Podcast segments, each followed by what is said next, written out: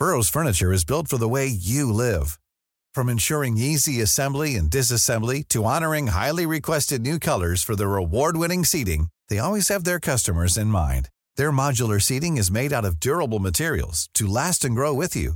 And with Burrow, you always get fast, free shipping. Get up to 60% off during Burrow's Memorial Day sale at burrow.com slash ACAST. That's burrow.com slash ACAST. burrow.com slash ACAST. Heraldo Radio. Inicia. Las noticias de la tarde con Jesús Martín Mendoza en Heraldo Radio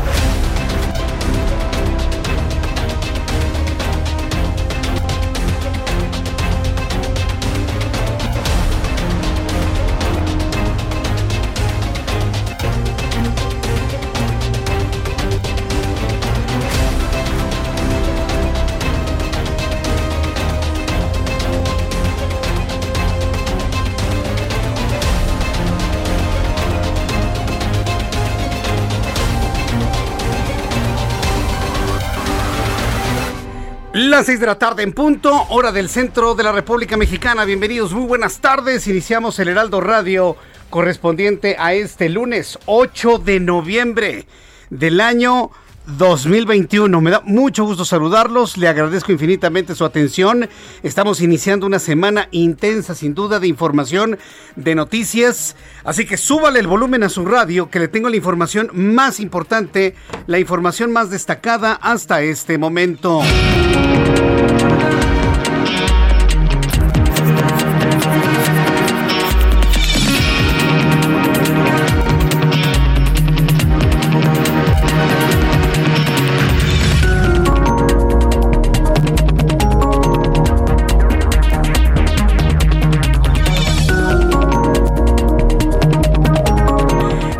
En este resumen de noticias le informo que el gobierno federal ha impugnado la orden emitida por un juez federal el pasado 7 de octubre para vacunar a los menores de edad de 12 a 17 años contra COVID-19 sin comorbilidades. La Secretaría de Salud presentó un recurso de revisión para no acatar la orden. México es el único país de todo el planeta que lucha por no vacunar a sus niños. Así como lo oye el gobierno mexicano es el único en el planeta que lucha, que mete todo lo necesario, toda la fuerza política, toda la fuerza judicial para negarle la vacuna a los niños. Me salen presumiendo que tienen 150 millones de dosis en todo el país y el gobierno mexicano está metido en negar la vacunación. Ya hay quienes están hablando de hacer denuncias en contra del gobierno de México ante el Tribunal Internacional de la Haya, ante tribunales internacionales. Están negándole el derecho a la vacunación a los niños en México. Imagínense un llamado de auxilio internacional. Nunca se había visto algo semejante. Bueno, pues le voy a tener todos los detalles más adelante aquí en el Heraldo Radio. Mientras tanto, el Instituto Nacional Electoral hizo un llamado al presidente de la República, Andrés Manuel López Obrador, y a los servidores públicos que se apeguen a los criterios constitucionales en materia de revocación de mandato y, eh, eviten promocionar el dicho proceso. Es decir, Lorenzo Córdoba, consejero presidente del INE, no le pide, le exige a Andrés Manuel López Obrador, al Ejecutivo Nacional, al presidente mexicano, a que se ciña los criterios de la Constitución. Interesantísimo, ¿no? El órgano ciudadano le está exigiendo al presidente que se ciña a lo que establece la Constitución, ni más ni menos. ¿Usted cree que les va a hacer caso? Yo tampoco creo que le haga caso, pero bueno, finalmente eso se convierte en noticia. Mientras tanto, tras 18 meses, las fronteras terrestres entre México, tras 18 meses, la frontera terrestre entre México y Estados Unidos abrieron este lunes para permitir el ingreso de los viajeros no esenciales con el único requisito de estar vacunados con el esquema completo de COVID-19. Los adultos, porque los menores de edad están exentos del requisito, ¿eh? Los adultos, porque los menores de edad están exentos del requisito. Mientras tanto, le informo que el dirigente nacional del PRI, Alejandro Moreno Cárdenas, afirmó que su partido buscará discutir la reforma eléctrica que promovió el presidente hasta después de las elecciones de junio de 2022. Fíjese, la discusión de la reforma eléctrica la mandaron los diputados hasta abril de 2022. Alejandro Moreno salió pues más bonito, ¿no? No, ni en abril. La vamos a analizar y discutir hasta después del proceso electoral en donde vamos a elegir por lo menos a seis gobernadores. Hay muchos otros cargos que se eligen, pero se eligen seis gobernadores en junio. Ya Alejandro Moreno mandó la discusión, pues prácticamente hasta septiembre de 2022. No pasa, ¿eh? No pasa y no pasará. Los papás de los niños con cáncer anunciaron bloqueos en el Aeropuerto Internacional de la Ciudad de México todos los martes debido a que tras 21 reuniones con el INSABI y la Secretaría de Salud no les dan medicamento. Vuelvo a insistir, el gobierno mexicano es el único en el mundo que no provee ni de vacunas ni de medicamentos a los niños. Sorprendente, increíble. Pues imagínense, los padres de familia están verdaderamente furiosos, enojados, fastidiados de las largas, largas, largas y que no consiguen los medicamentos para sus hijos.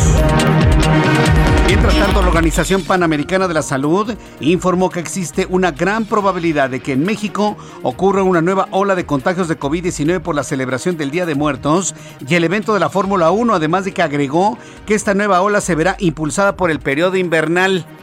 Pero dicen que ya acabamos, de que no pasa nada.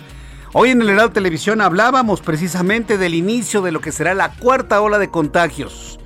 Día de Muertos y el Gran Premio serían los principales motores de contagio de una realidad que estaremos viendo a partir de las próximas semanas. Serían, ¿qué le gusta? 15 días para, por el, la incubación de la enfermedad, dos semanas a finales de noviembre nos estaremos dando cuenta si efectivamente repuntan los casos de COVID-19. Por cierto, más adelante le voy a dar a conocer los datos que se dieron se van a dar a conocer hoy por la tarde. Los de ayer domingo, bueno, son, son prácticamente simbólicos. Ya en este momento, por ejemplo, ya se habla de 760 contagiados y un número de fallecidos de 77. Ayer se reportaban 60 fallecidos, hoy 77. Recuerde que en fin de semana no fluye la información. Son las 6.6, las 6 de la tarde con 6 minutos hora del centro de la República Mexicana. Vamos con nuestros compañeros reporteros urbanos, periodistas especializados en información de ciudad. Alan Rodríguez, gusto en saludarte. Adelante, Alan. Hola, ¿qué tal Jesús Martín? Amigos, muy buenas tardes. Tenemos el reporte de vialidad desde el eje central Lázaro Cárdenas, el cual esta tarde presenta vialidad constante a partir de la zona de viaducto para todos nuestros amigos que se desplazan hacia la zona de Bellas Artes. Maneje con mucha precaución. Por otra parte, la avenida Río de la Loza, a partir del cruce con Niños Héroes hasta el cruce con el eje central Lázaro Cárdenas, presenta asentamientos. Esto ocurre por el cambio de luces del semáforo. En su continuación, la avenida Fray Servando, desde el eje central hasta Calzada de la Diga. La circulación también se mantiene con asentamientos para quienes se desplazan hacia la zona de Congreso de la Unión. Por lo pronto, el reporte que tenemos. Muchas gracias por la información, Alan. Continúas el pendiente, buenas tardes. Hasta luego, que te vaya muy bien. Saludo con mucho gusto a Javier Ruiz. Adelante, Javier, gusto saludarte en esta tarde. Adelante. El gusto es mío, Jesús Martín. Excelente tarde y a manejar con bastante precaución, principalmente para quien transita sobre la avenida de los insurgentes, exactamente llegando a la avenida JC Martín, esto es como referencia muy cerca del anillo periférico, pues un hombre de aproximadamente 37 años de edad fue atropellado, desafortunadamente perdió la vida el responsable, el conductor de un vehículo que se dio a la fuga. Hay que manejar con bastante precaución, principalmente para quien desea llegar hacia el paradero del metro en Dios Verde, también para continuar hacia la zona del eje 4 norte. El sentido opuesto de insurgentes poco a poco comienza a incrementarse la flota de automóviles, principalmente para quien deja atrás la avenida Montevideo y para quien desea llegar hacia la vía Morelos o hacia la autopista México-Pachuca. En lo que corresponde al eje central en su tramo 100 metros, únicamente con asentamientos que son provocados por la operación de semáforos, al menos la zona del circuito interior, esto para quien desea llegar hacia la central de autobuses del norte o bien para continuar a de Mendizábal. En general el avance todavía está bastante aceptable. El sentido opuesto únicamente rezagos en la lateral, pero nada para tomar alguna alternativa. De momento, Martín, es el reporte que tenemos. Muchas gracias por esta información, Javier Ruiz. Estamos atentos, buenas tardes. Hasta luego, que te ve muy bien, muy buenas tardes. Más adelante le voy a platicar aquí en el Heraldo Radio sobre la apertura de la frontera terrestre entre México y los Estados Unidos, hasta con celebraciones, ¿no? Un gobierno que habla del imperio y que son antiimperialistas y que el imperio y que el imperio contraataca y que si el imperio y que si no sé qué y que los gringos y hoy andan celebrando que ya se abrieron las fronteras. Qué hipócritas somos en México, verdaderamente. Ay, no, los gringos. Ay, ¿quién quiere ir a Estados Unidos? Ay, ¿quién quiere dólares? Ay, esos gringos. Ay, ese imperio. Ay, que el refresco negro. Mire. Ah, pero están haciendo hasta ceremonias, discursos por la apertura de la frontera. A ver, ¿somos o no somos, señores? Ya dejémonos de este tipo de, de actitudes que desde fuera se ven muy, muy mal. ¿Les gusta el imperio o no les gusta el imperio? ¿Les gusta la Fórmula 1? Ahí estaban los morenistas en la Fórmula 1. En el evento más fifí caro que se puede usted imaginar. Digo, qué padre los que fueron, la verdad estuvo padrísimo. Y todos los años que se ha presentado el, Gran Premio y a los que hemos podido ir, padrísimo. Ah, no, pero los fifís, los neoliberales, los ricos, los apoderados, los empoderados. Y ahí están los morenistas adentro del... Póngales nombre usted. Algunos integrantes del partido político disfrutando de las carreras. Y sacándose foto con el checo. No, no, bueno. A ver, ¿somos o no somos? El imperio. Ah, están celebrando la apertura de las fronteras con Estados Unidos. Qué momento, ¿eh? De, verdad, qué día, ¿eh? Vamos con nuestro compañero Mario Miranda. Adelante, Mario Miranda. ¿En dónde te ubicamos? Buenas tardes. ¿Qué tal, Jesús Martín? Buenas tardes. Pues nos encontramos en la zona sur. Informo que Calzada de Tlalpan de Churubusco, el anillo periférico, presenta carga vehicular en ambos sentidos. Y es que hace unos momentos varios trabajadores de seguridad realizaron un bloqueo sobre Calzada México Xochimilco y la calle Santa Cruz, esto en la colonia Guadalupe. Ya en estos momentos la circulación se encuentra abierta, ya se retiraron estas personas. Calzada de Miramontes de Tasqueña a Calzada de la Virgen con tránsito lento, en el sentido opuesto de la Virgen a Tasqueña con vialidad estable. Calzada Tasqueña de Miramontes a la avenida Claguas con carga vehicular. Y finalmente Calzada de las Bombas de Miramontes a Capitales con carga vehicular. Jesús Martín, seguimos pendientes. Seguimos atentos con toda la información, Mario.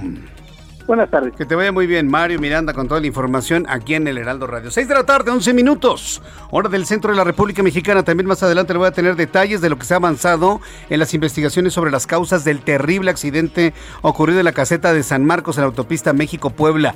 17 muertos. Nadie se explica por qué el chofer del tráiler que se quedó sin frenos no se metió a las rampas que estaban antes de llegar a la caseta. Nadie se lo explica y se fue contra 10 automóviles y las personas quedaron calcinadas. No, no, no, una, tragedia horrorosa la ocurrida el, el, pasado sábado. Le voy a tener detalles de esto también más adelante aquí en el Heraldo Radio. Cuando son las 6 de la tarde con 12 minutos hora del centro de la República Mexicana, ¿qué sucedía un día como hoy? 8 de noviembre de 2021. Abraham Arreola. Amigos, bienvenidos Excelente Lunes. Esto es un día como hoy en la historia. 1519. En la actual México, el militar español Hernán Cortés llega a las puertas de la capital Tenochtitlán y el emperador Moctezuma sale a recibirlo.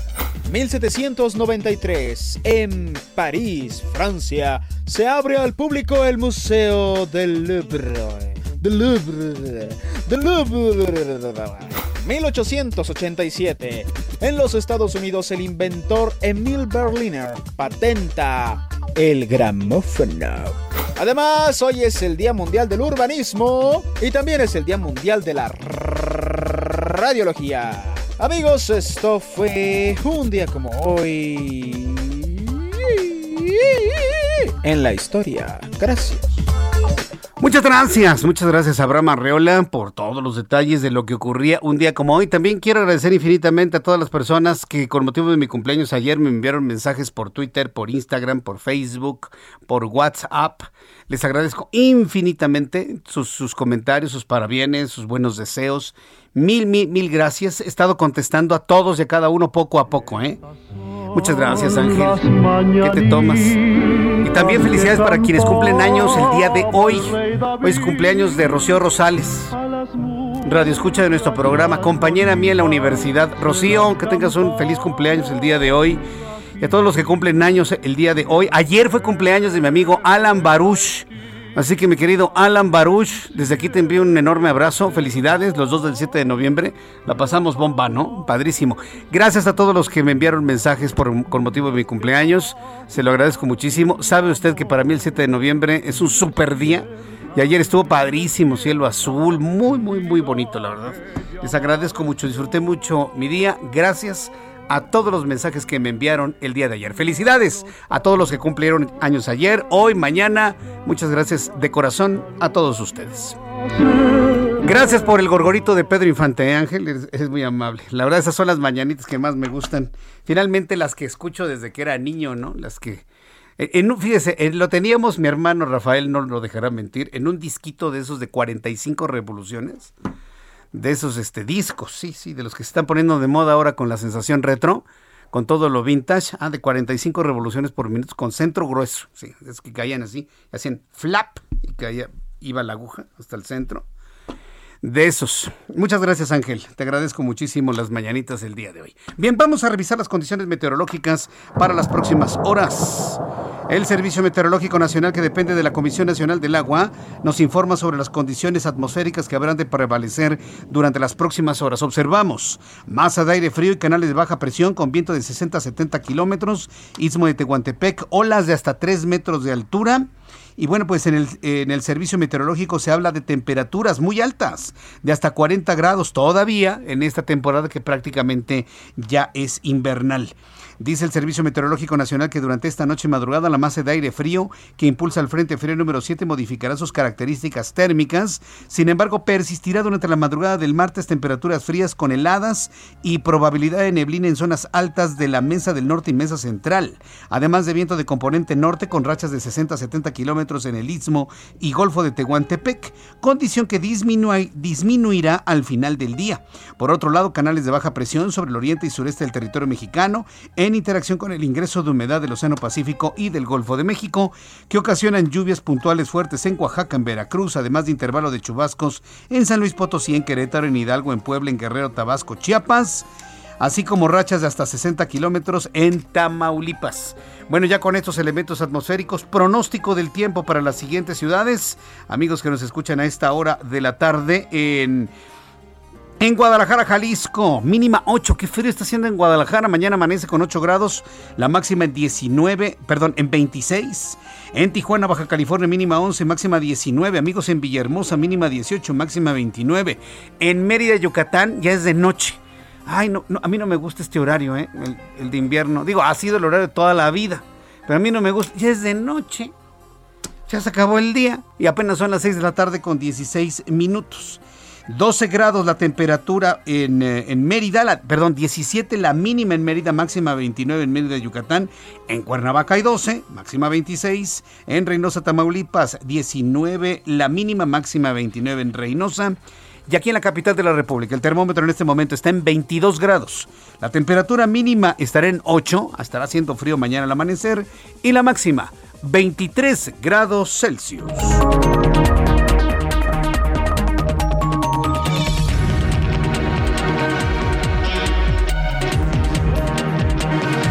Son las 6 de la tarde con 17 minutos hora del centro de la República Mexicana. Continuamos con la información aquí en el Heraldo Radio. Ha sido muy penoso todo lo que ha ocurrido en las últimas horas con la identificación de los cuerpos calcinados, que yo creo que, yo creo que ni sintieron la muerte, ¿no? Simple y sencillamente, ¡pum! se fue la vida, ¿no? Se metieron en un profundo sueño, simplemente nadie supo lo que ocurrió. Porque imagínense, el tráiler cuando chocó a los 10 autos en la en la caseta de San Marcos en la México Puebla iba por lo menos a 120 kilómetros por hora en el momento en el que impacta los vehículos. Por lo menos en 120 kilómetros por hora. Yo no entiendo por qué el chofer desde antes no se desbarrancó, por lo menos, o se fue completamente al acotamiento. No, no, no entendemos, no entendemos porque el chofer está muerto también. Entonces, ¿cuál fue la razón? La empresa del tráiler tampoco se ha dado a conocer, pues el tráiler quedó completamente calcinado. Entonces, bueno, hay muchas preguntas todavía que no tienen respuestas hasta este momento. Bien, vamos a, revisar la información que ha ocurrido en las últimas horas. Esta es de las más comentadas, debo decirle, de las más dolorosas, hombre. Yo no, yo no recuerdo un accidente tan, tan fuerte. Y mire, los que utilizamos carreteras y autopistas, los que utilizamos carreteras y autopistas, pues estamos evidentemente con una preocupación gigantesca. Sí, porque pues, usted no sabe en qué momento le cae la muerte en la autopista con un con un irresponsable chofer de, trailers, porque aquí estamos hablando de una irresponsabilidad de, un chofer. En fin, bueno, pues vamos a platicar eso un poco más adelante. Lo que hoy ha llamado poderosamente la atención es como el gobierno de México está haciendo hasta lo imposible por echar atrás el derecho que tienen los niños a ser vacunados, los niños y los jóvenes, entre 12 y 17 años de edad. Yo no he leído en ningún informe a nivel internacional algún país que le niegue ese derecho a la salud que tienen los niños jóvenes entre 12 y 17 años. Ya no hablemos de los que tienen entre 0 años y 11 años, ya, olvídese.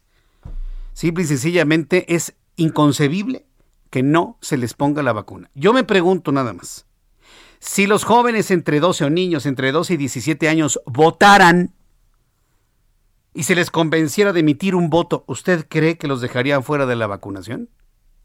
Con toda honestidad, dígamelo. Con toda franqueza.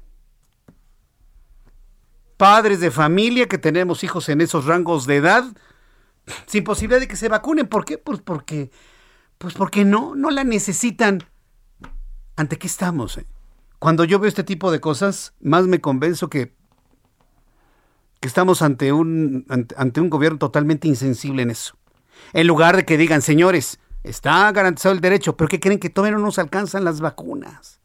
Todavía no nos alcanzan, vamos a esperar, estamos haciendo esto, ténganos un poquito de paciencia, vamos a vacunar a los adultos y luego a los niños pero no se... Ah, no, tienen que combatirlo legalmente.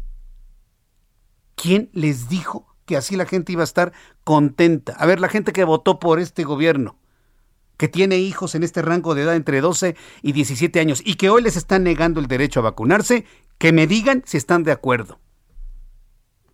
¿Y sabe qué es lo peor de todo? Que no dudo. Aunque se mueran y se enfermen mis hijos, es un honor estar con... Ya saben, ¿no? Sí, porque aparte lo hay, ¿eh? Ah, sí, por supuesto. Es increíble lo que le voy a informar en este momento. Súbele al volumen a su radio para que no pierda ni siquiera un, un detalle de esto.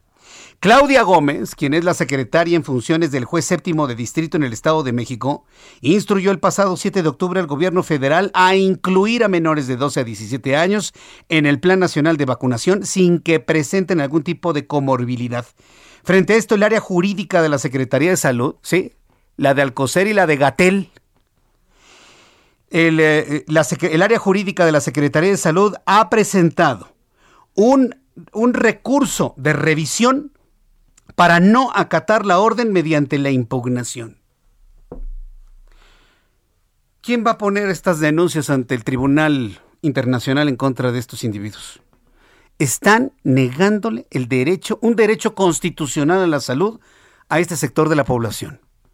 ¿Porque son niños? ¿Porque no deciden? ¿Porque no votan? ¿O cuál es la razón? No, es que su sistema inmunológico, Jesús Martín, es mejor que el de los adultos.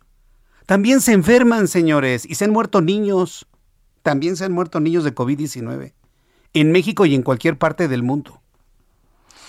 El recurso de apelación presentado por la Secretaría de Salud está en nombre de Jorge Alcocer, secretario de Salud, del subsecretario de Prevención y Promoción a la Salud, Hugo López Gatel, y del presidente mexicano. Yo creo que tenemos ahí un documento perfectamente bueno como para poder hacer las denuncias correspondientes. No sé usted qué piense.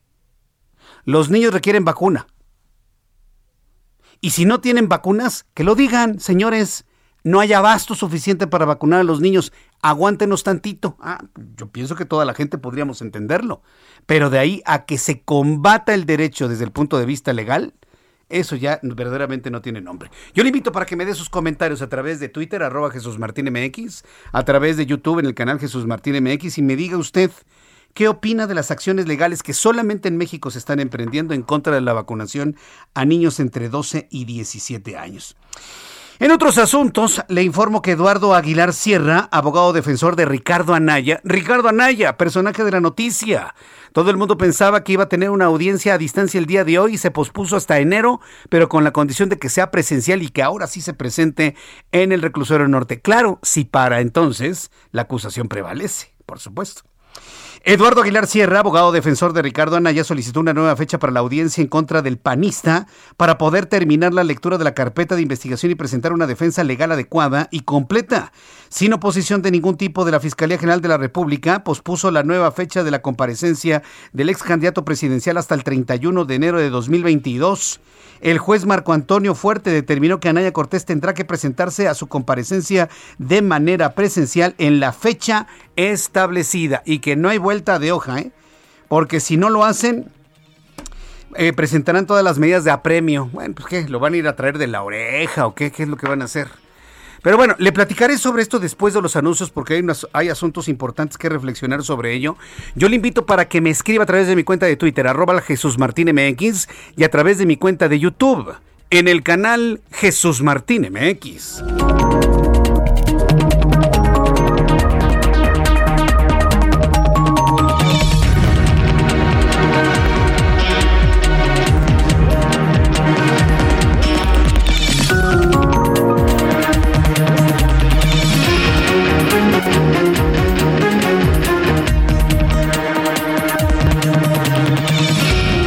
Escuchas a Jesús Martín Mendoza con las noticias de la tarde por Heraldo Radio, una estación de Heraldo Media Group. Heraldo Radio, la HCL se comparte, se ve y ahora también se escucha.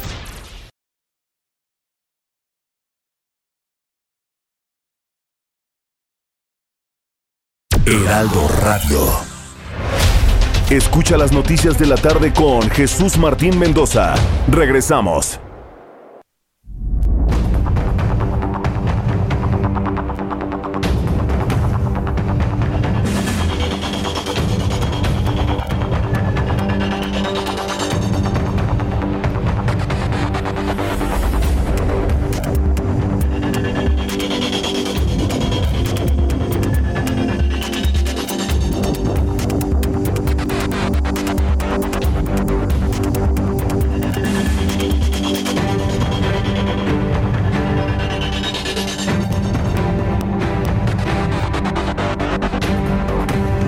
Son en este momento las 6 de la tarde con 30 minutos hora del centro de la República Mexicana. Escucha usted el Heraldo Radio. Yo soy Jesús Martín Mendoza.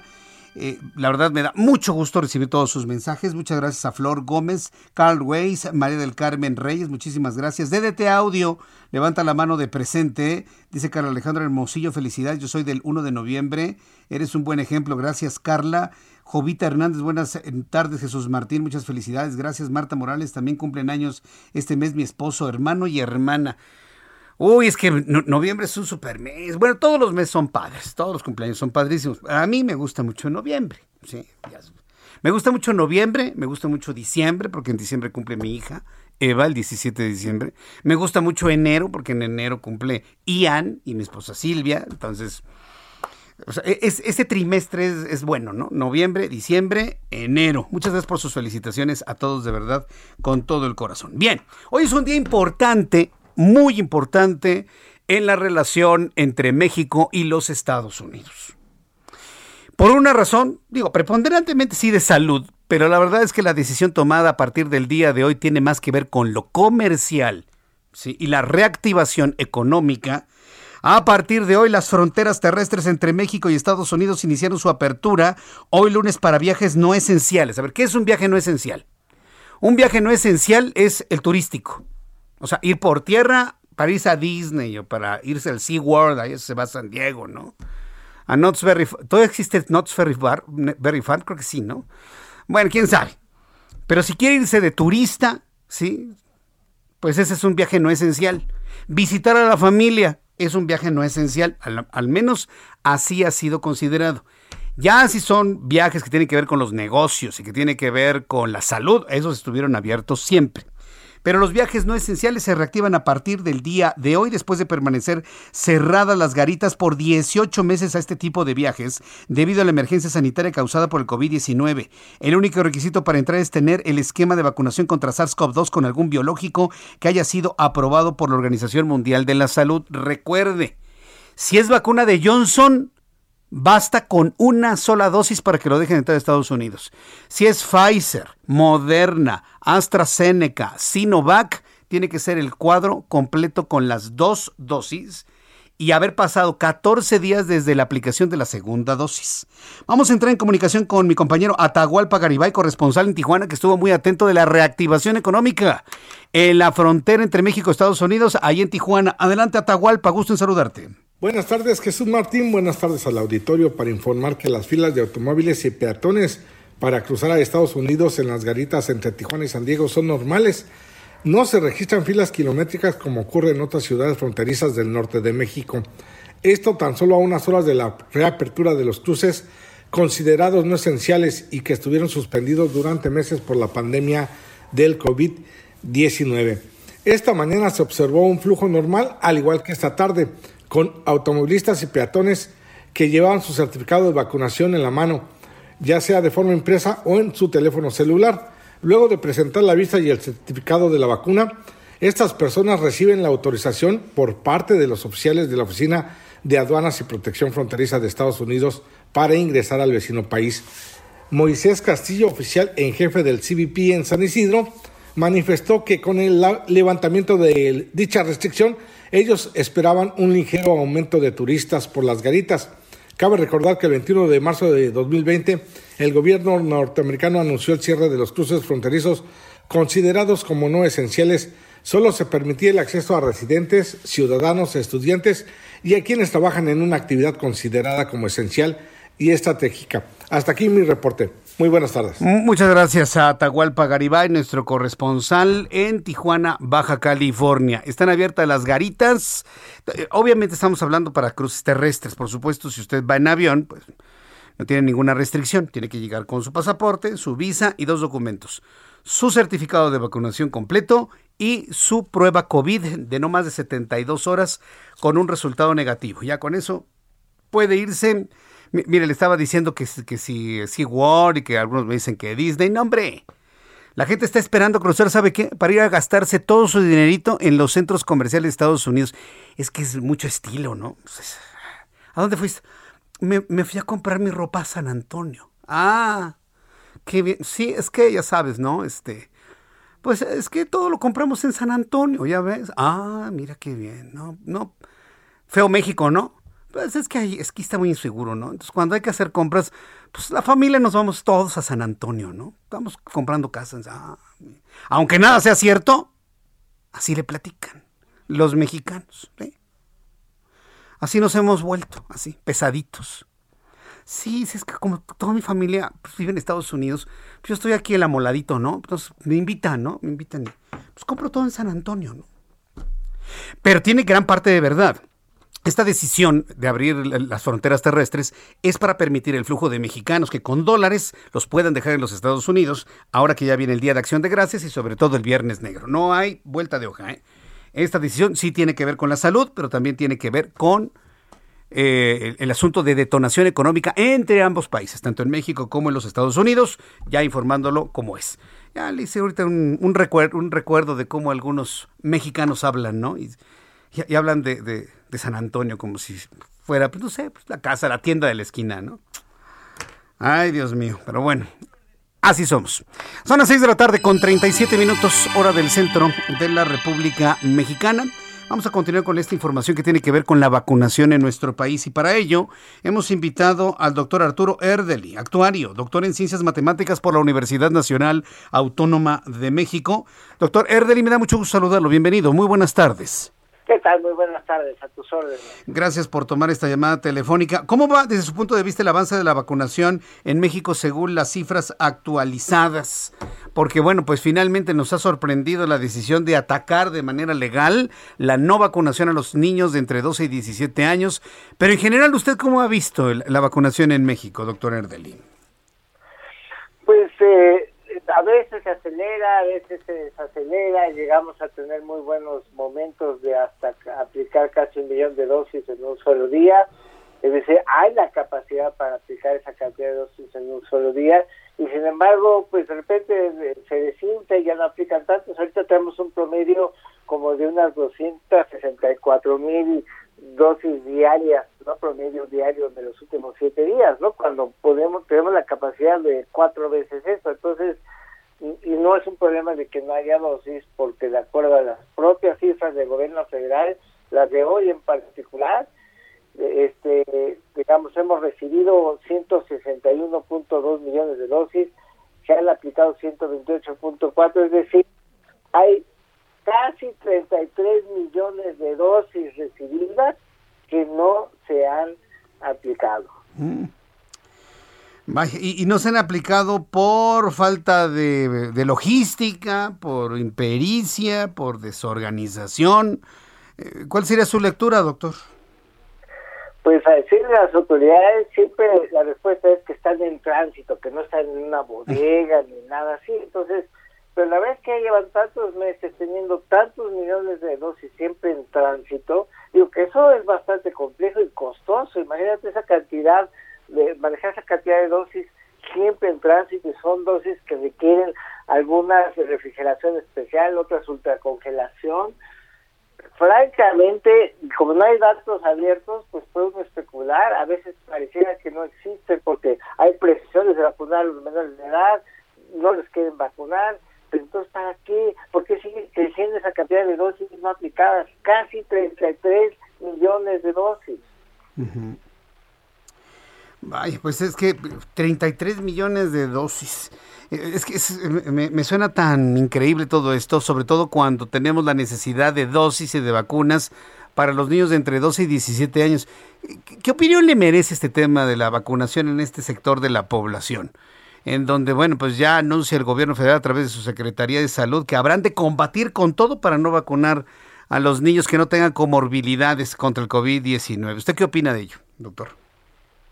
Pues que es totalmente contradictorio porque la propia COFEPRIS dio su visto bueno desde junio para que se vacune a adolescentes de 12 a 17 años.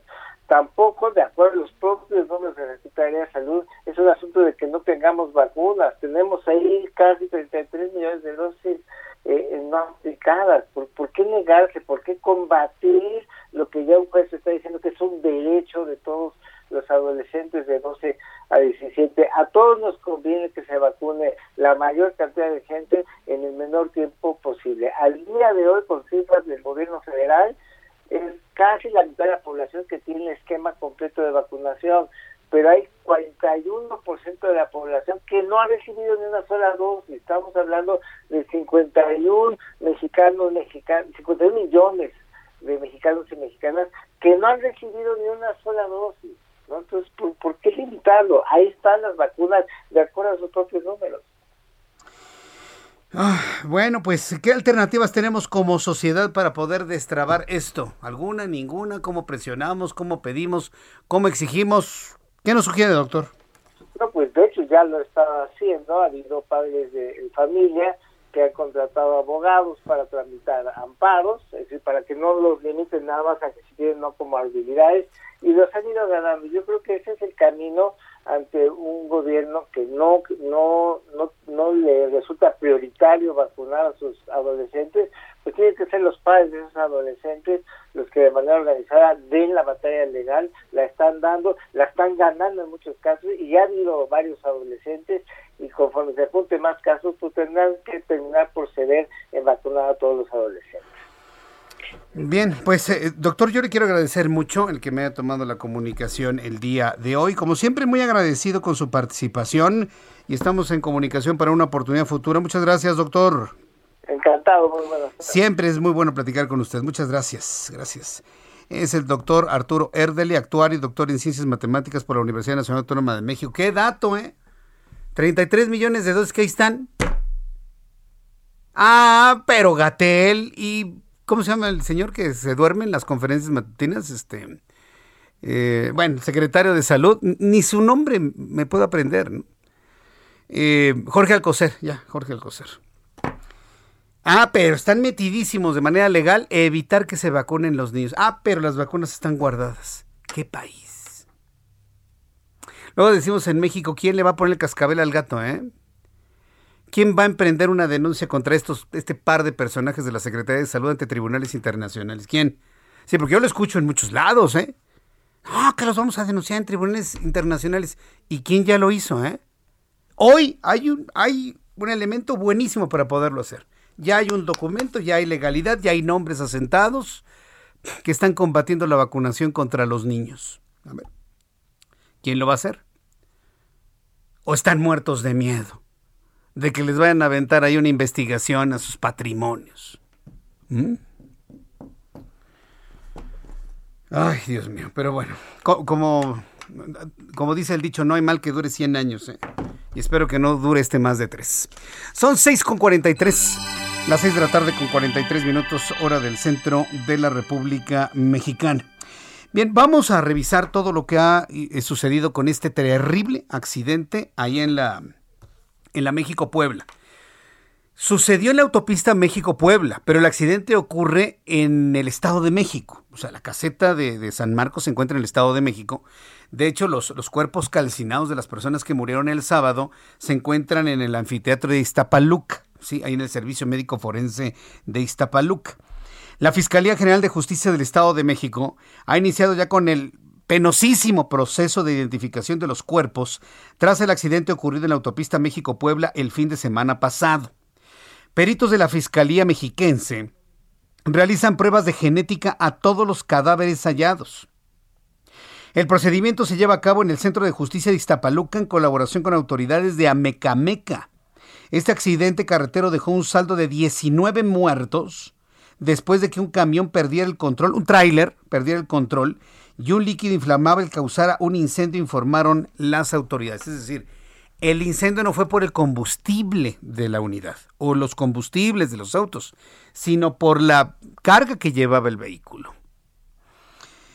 Eh, eh, vaya, vamos con el informe de Mario, de Iván Marín, de Iván Marín, Iván Marín, que suman cinco familias que buscan identificar a esas víctimas en el choque de este accidente en la México-Puebla. Vamos a escuchar a Iván Marín. Adelante, Iván. ¿Qué tal, Jesús Martín? Pues sí, te comento que al menos cinco presuntos familiares del choque que cobró la vida de 19 personas y dejó a otras tres lesionadas sobre la autopista México-Puebla son las que hasta este lunes han acudido al Centro de Justicia de Ixtapaluca para buscar el reconocimiento de los suyos. Entre ellas se encuentra la señora Teresa Rivas Cortés, quien afirmó que es familiar de uno de los deudos de las víctimas, su hija Maite Velázquez, quien tenía 31 años y había salido de la Ciudad de México con origen hacia el estado de Veracruz. La señora, quien reside en Jalisco, afirmó que en el automóvil su hija viajaba en compañía de su novio identificado como Didier y Gladys, ambos de nacionalidad colombiana, las autoridades dieron con la identificación de las víctimas debido a un trozo del pasaporte de ellos y no por la vía genética. Sin embargo, la deuda afirmó que habrá familiares de Colombia que vienen en camino a la Ciudad de México para realizarse las pruebas de ADN y en caso de resultar positiva, comenzar los trámites funerarios con las autoridades mexiquenses. Desde la Fiscalía Regional de Ixtapaluca, la señora Riva Cortés cuestionó sobre quiénes serán las autoridades responsables en hacer justicia por este accidente, el cual derivó por la posible falta de precaución de un transportista que perdió el control de su unidad e impactó con al menos una decena de automóviles. Tras la tragedia, el gobierno del Estado de México informó que será la responsable de hacerse cargo de los gastos funerarios y trámites legales para que los restos de las víctimas de este accidente sean entregados a los deudos. Con información de José Ríos, Iván Marín. Gracias, Iván Marín. Sí, hay una duda muy lógica en el público. 17 o 19. Mire, la información que tenemos nosotros es de 19 cuerpos. Sin embargo, la autoridad habla de 17. A ver. Pensemos un poquito ante el problema que tenemos, o, o mejor, el problema que tienen las autoridades. ¿Ya me entendió o, quiere que le explique un poquito más? Hablar de 17 o 19 cuerpos va a estar ese problema de saber cuántos son por un tiempecito más. ¿sí? ¿Sí, me lo entiende o necesita que le explique un poquito más? Yo, yo estoy seguro que ya me lo entendió. Es penosísimo. Imagínense lo que fue recoger los cuerpos, pedazo por pedazo. Entonces, e, e, esa es la razón por la cual no hay, hay discrepancia en el número de 17 o 19, ¿eh? y no nada más somos nosotros, ¿eh? todos los medios de comunicación estamos igual. Es más, la autoridad no sabe si son 17 o 19. Nos vamos a tardar todavía un, un poquito más. Sí, fue, horrible, espantoso. Y mire, le, le, vuelvo a decir, las personas que viajamos y utilizamos carreteras de autopistas, pues nos quedamos verdaderamente impactados. Sí y son trailers y digo, yo entiendo que es la necesidad económica y comercial del país, lo puedo entender muy bien, pero que tengamos tanto trailer de tanto tonelaje por todo el país, ¿a qué se debe? A ver, alguien que me diga que levante la mano. ¿Alguien recuerda cuál fue la decisión mexicana que ahora nos tiene metidos en carteras de autopistas con todo este tipo de transporte? ¿Quién, me dice? ¿Quién me dice? Claro, ahí está ya. La falta de trenes el no haber desarrollado, es más, haber cancelado el desarrollo de las líneas férreas en toda la República Mexicana, trae en, secuencia que, trae en consecuencia que toda la carga se distribuye por carreteras y autopistas. Con todos los riesgos esto implica y con todos los riesgos para los conductores, con toda la corrupción que hay en algunas empresas, no en todas, en algunas, que les piden a sus choferes, pues yo no sé cómo le vas a hacer, pero a mí me trabajas 48 horas despiertito, ¿eh? Y otros más que quieren trabajar esas horas para trabajar a destajo y poder sacar un poco más de dinero. Esta investigación va a sacar todo a la luz. Ya hasta el presidente de la República hoy lo pidió, hasta el presidente de la República hoy ya pidió y habló sobre este asunto y mire que estuvo bien lo que comentó. Como consecuencia del accidente automovilístico que causó la muerte de este número de personas en la caseta de San Marcos, en la México-Puebla, el presidente mexicano informó que envió instrucciones para que la Secretaría de Comunicaciones y Transportes realice la revisión y verificación de vehículos de carga. Eso lo quiero ver, ¿eh? Eso lo quiero ver.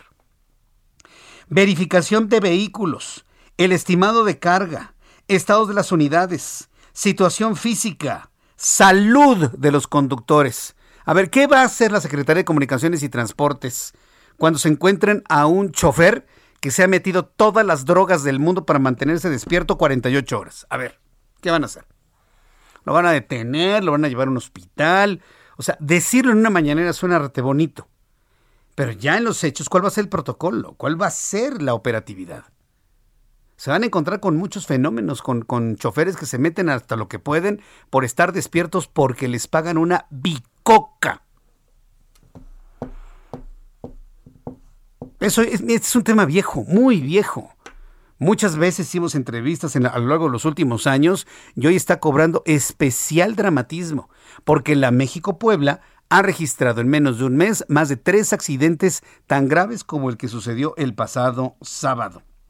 Entonces hoy el presidente de México, Andrés Manuel López Obrador, dio la orden a la Secretaría de Comunicaciones y Transportes para que revise todas las condiciones del transporte de carga e inclusive la salud de los conductores. Se van a revisar las rampas de frenado de emergencia, sitios donde están las casetas. Han solicitado el apoyo a la Guardia Nacional para implementar y apoyar la, la creación del plan de seguridad. Hoy, por ejemplo, el, presidente municipal de Chalco, que corresponde a esa parte de donde se encuentra la, la caseta de San Marcos, dice que iba a poner reductores de velocidad. No, bueno. O sea, cuando anuncia esto el presidente municipal, yo lo entiendo y lo felicito por su disposición a aportar un granito de arena. Pero se quedó en eso literalmente, un granito de arena para detener un tráiler. ¿Sabe lo que, lo que le hace a un tráiler un vibradorcito reductor de velocidad a un vehículo con 50 toneladas a 120 kilómetros de velocidad? Nada. Nada. Es más, puede hasta voltearse antes y causar una tragedia mayor. No, no, no. la verdad es que no, no saben qué hacer. No saben qué hacer. No saben qué hacer ante este fenómeno. ¿Por qué cree que durante el arranque del Tratado de Libre Comercio, ¿se acuerda? En 1994, a ver, nos vamos en nuestra máquina del tiempo. Tratado de Libre Comercio, pan de, panel de controversia. Los Teamsters en los Estados Unidos no dejaban entrar al a los transportistas mexicanos. Por eso, porque los vehículos estaban mal, porque las llantas destruían la carpeta asfáltica de los Estados Unidos, porque se excedían en el peso, porque los choferes no tienen la suficiente salud, y me refiero a haberse alimentado bien, dormido bien, estar perfectos para trayectos de larga duración. Yo me acuerdo claramente de eso, y sucedió en el 94, en los primeros meses del Tratado de Libre Comercio. Todos los transportistas en Estados Unidos se quejaron y fue un problema que duró varios años. ¿eh? El panel de controversia contra los transportistas mexicanos. Y esos fenómenos que denunciaban prevalecen al día de hoy. Y estamos en el año 2021.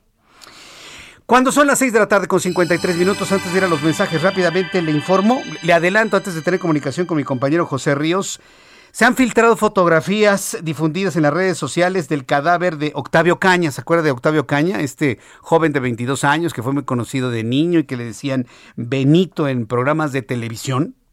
Este joven que el padre dice que él no se mató, sino que lo mataron los policías, pero los policías dicen que se mató, el caso que le dieron carpetazo al asunto, y quienes conocieron a Benito dicen que no, bueno, al joven que se llamaba Benito en la ficción, que no van a dejar este caso impune. Bueno, pues debido a las filtraciones de fotografías difundidas a través de las redes sociales del cadáver del comediante Octavio Caña dentro del Hospital de Traumatología de Lomas Verdes del Seguro Social, la Fiscalía General de Justicia del Estado de México anunció que investigará, que iniciará una investigación Debido a algunas diligencias realizadas, se estableció que las fotografías difundidas fueron tomadas en el anfiteatro del hospital. La Fiscalía del Estado de México aseguró que investigará a toda persona que tuvo acceso al lugar donde se encontraba el cuerpo del actor. Ahora me van a decir que no, saben los de la Fiscalía o la, la Fiscalía General de la República o la Fiscalía del Estado de México que eso es una actividad cotidiana Inclusive los reporteros dan ahí por ahí, a ver, te doy tantito y le, quitas la sabanita, le dan ahí una lanita, le quitan la sabanita, clic y sale en la portada del sensacionalista. Ahora me van a decir que no lo sabían. Pero en fin. Eso es lo que anuncia la, Fiscalía del Estado de México. Regreso con mi compañero José Ríos con esta noticia, además de presentarle un resumen con lo más importante, actualización de números de COVID-19 que salieron muy, muy, muy, muy bajitos, por cierto. Nuestros compañeros reporteros urbanos en todo el país. Y le invito para que me escriba a través de Twitter, arroba Jesús Martín MX, y a través de YouTube, en el canal Jesús Martín MX. Escuchas a... Jesús Martín Mendoza con las noticias de la tarde por Heraldo Radio, una estación de Heraldo Media Group. Heraldo Radio. Heraldo Radio. Escucha las noticias de la tarde con Jesús Martín Mendoza. Regresamos.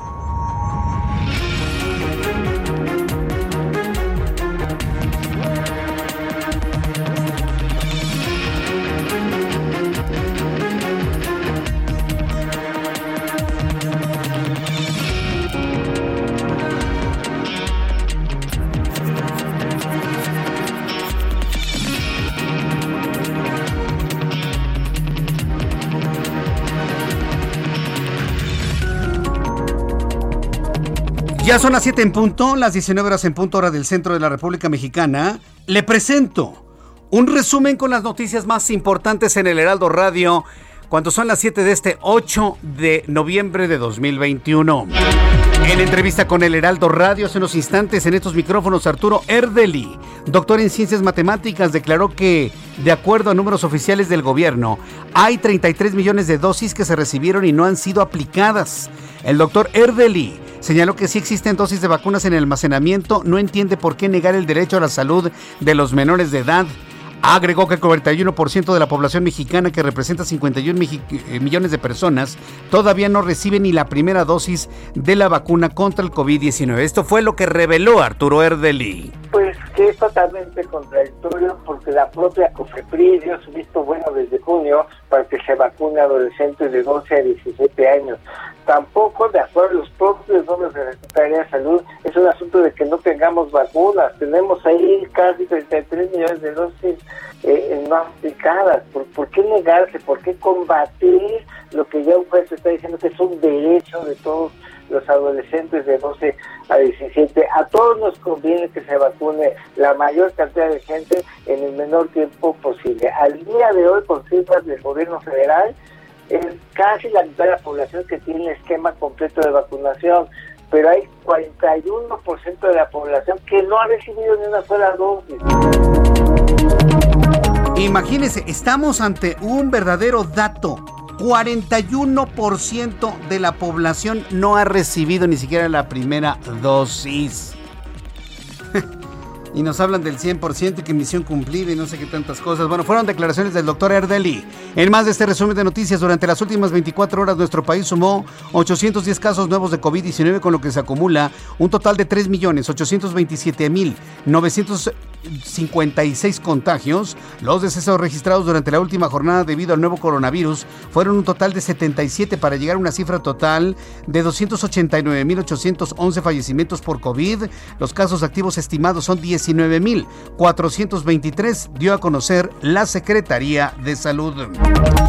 Samuel García, gobernador del, estado de Nuevo León, tras realizar una gira de trabajo en la ciudad de Laredo, Texas, el gobernador constitucional de Nuevo León, Samuel García, informó que a partir de esta semana comenzará una tercera etapa de vacunación transfronteriza contra COVID-19 para menores de 5 a 11 años en tres puntos internacionales. Las rutas en donde se aplicarán las dosis a este grupo poblacional serán en los puentes internacionales de Hidalgo, McAllen, Laredo y Colombia. La Procuraduría Federal del Consumidor solicitó por segunda ocasión a las aerolíneas Volaris, Viva Aerobús y Aeroméxico dejar de cobrar de manera indebida el equipaje de mano por ser una práctica abusiva e indebida porque no está sujeta a negociación. En caso de que continúe el cobro, la Profeco iniciará acciones legales en su contra. Ahorita le platico sobre este asunto para los viajeros en avión. El activista Luis García Villagrán, que participa en la caravana migrante que avanza hacia, eh, por el sur de México, ha convocado a la comunidad extranjera a salir de Tapachula el próximo 17 de noviembre con rumbo al centro del país. El activista apuntó que es la única manera en la que los migrantes podrán dejar esa ciudad, cárcel, así le llamó, donde aseguró que el Instituto Nacional de Inmigración los tiene contra su voluntad y no le resuelve los trámites de regularización para su legal estancia en el país. La Comisión de Quejas y Denuncias del Instituto Nacional Electoral desechó emitir medidas cautelares contra el presidente de México por convocar a participar en la eventual realización de la revocación de mandato. Sin embargo, le advirtió que él no puede hacerlo a través de su conferencia matutina de prensa, toda vez que se trata de un ejercicio incierto porque se encuentra en la fase de recolección de firmas. Advirtió que habrá sanciones, le ha aclarado la Comisión de Quejas al presidente mexicano. El Centro Médico de Estados Unidos, Cleveland, Cleveland Clinic, inició las pruebas y análisis clínicos para el desarrollo de una vacuna en contra del cáncer de mama a base de péptidos, que son proteínas con las que se busca destruir las células tumorales y detener el crecimiento del tumor. Esta primera fase busca obtener la dosis adecuada, se centrará en mujeres que vencieron el cáncer y están en riesgo de volver a presentarlo. Atención para todos los que aman las criptomonedas ya han arriesgado hasta su patrimonio en las criptos, como le llaman. Es una cosa que se está poniendo hasta de moda, pero yo no sé si sea bueno o sea malo, ya usted lo sabrá. Por eso luego entrevisto a Juan Musi para que nos diga si vale la pena o no. Pero quiero informar de que el Bitcoin ha marcado un nuevo récord histórico este lunes al cotizar en 67,777 dólares por unidad según los datos del portal CoinDesk.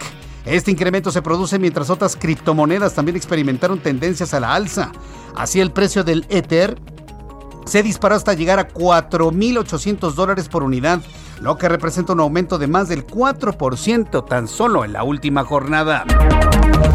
Le informo que el presidente nacional del PAN, Marco Cortés, acusó de un uso faccioso y doloso de las instituciones de Procuración de Justicia contra el ex candidato presidencial Ricardo Anaya, a quien la Fiscalía General de la República busca encarcelar como probable responsable de recibir un soborno de 6 millones 800 mil pesos para aprobar la reforma energética del sexenio pasado. Esta es una acusación de Emilio Lozoya. ¿Usted cree que estando Emilio Lozoya y sin comprobarle nada a Ricardo Anaya va a prevalecer esta acusación? Digo, está todavía Ricardo Anaya allá en los Estados Unidos y tendrá que venir en enero. Pero dígame usted, ¿vale la acusación en contra de Ricardo Anaya, sobre todo si vino de un de un hombre como Emilio Lozoya, que hoy está en la cárcel por no poder presentar pruebas en contra de sus acusados. Bueno, pues estas han sido las noticias en resumen. Le invito para que siga con nosotros. Le saluda Jesús Martín Mendoza.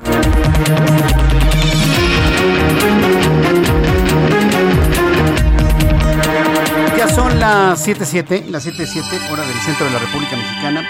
Vamos a escuchar a nuestros compañeros reporteros urbanos, periodistas especializados en información de ciudad. Alan Rodríguez, ¿en dónde te ubicas? Adelante, Alan.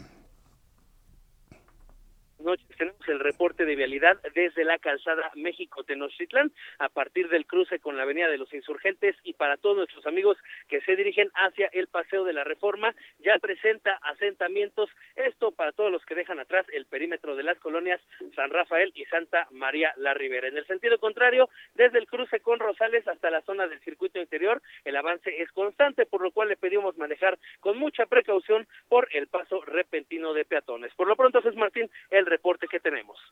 Gracias por esta información, gracias. Continuamos al pendiente, buenas noches. Hasta luego, que te vaya muy bien. Saludo con mucho gusto a nuestro compañero Javier Ruiz. Adelante, Javier. El gusto es mío, Jesús Martín. Excelente noche y nosotros continuamos recorriendo la zona norte de la Ciudad de México. En específico, el eje 1 Oriente, la avenida eh, Ferrocarril Hidalgo, donde vamos a encontrar ya avance complicado, al menos para quien transita del metro Martín Carrera. Y esto en dirección hacia el eje 4 Norte de la avenida Talismán, o bien para llegar hacia el circuito interior. En lo que corresponde a Euskaro, y justamente su continuación la avenida Talismán, también ya con avance complicado, lenta vuelta de rueda, una vez que se deja atrás la calzada de Guadalupe, y esto para quien desea llegar hacia el eje en oriente o más adelante para continuar a la avenida Gran Canal, y finalmente el circuito interior también ya con avance complicado, una vez que se deja atrás Congreso de la Unión y esto en dirección hacia el aeropuerto internacional de la Ciudad de México. De momento, Jesús Martín, es el reporte que tenemos. Muchas gracias por esta información, Javier Ruiz. Estamos atentos, buenas noches. Hasta luego, gusto en saludarte. Mario Miranda, qué gusto saludarte, bienvenido, buenas tardes. ¿Qué tal, Jesús Martín? Buenas tardes. Pues nos encontramos en el cruce de Plutarco y La Viga, esto en la colonia Santa Anita, perteneciente a la alcaldía de Iztacalco, en donde esta tarde un hombre resultó lesionado por disparos de arma de fuego, luego de que fuera atacado directamente por otro sujeto, el cual, después de ejecutar varios disparos, escapó del lugar. El herido fue trasladado a un hospital cercano para ser atendido. En el lugar quedaron siete casquillos percutidos y también un cristal de la estación del Metrobús La Viga resultó estrellado por las balas perdidas. Ya en el lugar se encuentran elementos de la Secretaría de Seguridad Ciudadana acordonando el lugar donde se ejecutaron los disparos y ya llegaron personal de la Fiscalía para realizar el peritaje. Correcto, gracias por la información, Mario Miranda. Seguimos pendientes. Seguimos pendientes. Gracias, nuestro compañero reportero Mario Miranda. Cuando son las 7 con 9, 7 con 9 hora del centro de la República Mexicana, le presento un resumen con toda la información de economía y finanzas con Héctor Vieira. La Bolsa Mexicana de Valores inició la semana con una ganancia del 0.53%, equivalente a 273.53 puntos, con lo que el índice de precios y cotizaciones, su principal indicador, se ubicó en 52.977.96 unidades en una jornada en la que las ganancias se concentraron en el sector de materiales. En Estados Unidos, Wall Street cerró con ganancias generalizadas, ya que el Dow Jones avanzó 104.27 puntos para ubicarse en 36.432.22 unidades, al igual que el Standard Poor's, que ganó 4.17 puntos para situarse en 4.701.70 unidades. Por su parte, el Nasdaq sumó 10.77 puntos para llegar a 15.982.36 unidades. En el mercado cambiario, el peso mexicano se recuperó 0.09% frente al dólar estadounidense, cotizarse en 20 pesos con 12 centavos a la compra y en 20 pesos con 32 centavos a la venta en ventanilla. El euro por su parte se cotizó en 23 pesos con 32 centavos a la compra y 23 pesos con 57 centavos a la venta. El exsecretario de Hacienda y exgobernador del Banco de México, Agustín Carstens, fue reelecto como director general del Banco de Pagos Internacionales hasta finales de junio de 2025, mientras que el periodo del director general adjunto del organismo, Luis Aguazú Pereira, se prolongó hasta noviembre de 2022. El Instituto Nacional de Estadística y Geografía dio a conocer que durante octubre la producción de autos en México cayó 25.9% en términos anuales, lo que representa una reducción de 90.093 unidades al pasar de 347.906 a 257.813. A pesar de este panorama, el presidente de la Asociación Mexicana de la Industria Automotriz, José Sosaya, confió en que la venta de autos del presente año podrá salvarse durante noviembre y diciembre, al señalar que hay dinero circulando en el país entre bonos y aguinaldos de los trabajadores. El INEGI también dio a conocer que durante agosto el consumo de los mexicanos registró una caída de 0.6% con respecto al mes previo, con lo que sumó tres bajas mensuales consecutivas, siendo los productos y servicios extranjeros los que sufrieron una mayor contracción. Informó para las noticias de la tarde Héctor Vieira. Gracias Héctor Vieira por la información. Son las 7.12, las 7.12 hora del centro de la República Mexicana. Me da mucho gusto saludar a José Ríos, nuestro corresponsal en el Estado de México. Ya le adelantaba sobre las acciones que habrá realizar la, la Fiscalía del Estado de México luego de conocer fotografías del cuerpo de Octavio Caña. Adelante, gusto en saludarte. ¿Qué tal, Jesús Martín? Te saludo con gusto a ti, al auditorio que nos escucha por el Heraldo Radio. Y pues bueno, como bien comentas, la Fiscalía del Estado de México informó que, pues bueno, llevará a cabo la investigación dentro del Hospital de Lomas Verdes o de quien sea el presunto responsable de filtrar las fotos de lo del actor Octavio Caña, quien lamentablemente perdió la vida hace una semana y pues bueno, se están realizando las investigaciones sobre quiénes serían los responsables de realizar esta filtración, la cual pues bueno, recordemos, está involucrada dentro de una investigación que todavía está en proceso. Por otro lado, Jesús Martín, te informo que pues hasta este lunes la Fiscalía Mexiquense ha indicado que no existen sujetos detenidos por el caso de la muerte del intérprete, la cual pues bueno, se suscitó en el municipio de Cuautitlán Izcalli. La aclaración, Jesús Martín, se da luego de que este lunes el señor Octavio Pérez, el padre del actor, informó que existió una supuesta redada encabezada por la Guardia Nacional para presuntamente detener a los agentes policiales que estaban involucrados en la persecución que culminó con la muerte del actor. Sin embargo, pues como te comento, pues hasta la tarde de este lunes las autoridades todavía no han notificado oficialmente alguna detención, especialmente sobre todo de los agentes de la policía de Cautitán Izcalli, los cuales recordemos, pues estos ya regresaron a trabajar este, a sus labores de, seguridad debido a que pues bueno, ellos habían sido liberados y no se les había imputado algún crimen. Ese es el informe que te tengo, Jesús Martín. Muchas gracias por la información. Seguimos pendientes, buenas tardes. Hasta luego, buenas tardes. Desde hace mucho tiempo también se ha tratado de combatir esta práctica, ¿no? Que utilizan algunos medios de comunicación sensacionalistas de poder convencer, de la forma como sea, desde la palabra hasta el billete, en dejar, en que les dejen tomar fotografías, ¿sí? Que les dejen tomar fotografías de los cuerpos en las morgues porque pues de eso vive el sensacionalismo finalmente, de eso vive. ¿Podrá combatirlo la misma fiscalía cuando algunos de sus integrantes son los que precisamente reciben esas preventas para poder dejar tomar fotografías? Ay, por Dios. Luego hay, días en las que las noticias a veces como que nos insultan la inteligencia, ¿no cree usted? Pero bueno, eso es lo que sucede allá en el Estado de México, pero que sí, castiguen, no se vale. No se vale que estén haciendo ese tipo de cosas. Bueno, no vayamos lejos. No vayamos lejos. Y no le voy a dar detalles, simplemente las fotografías que circularon en las redes sociales de los autos embestidos por el tráiler en la México Puebla. No le voy a decir más. Simplemente se, se, se, se, parte el corazón, ¿no? De ver eso.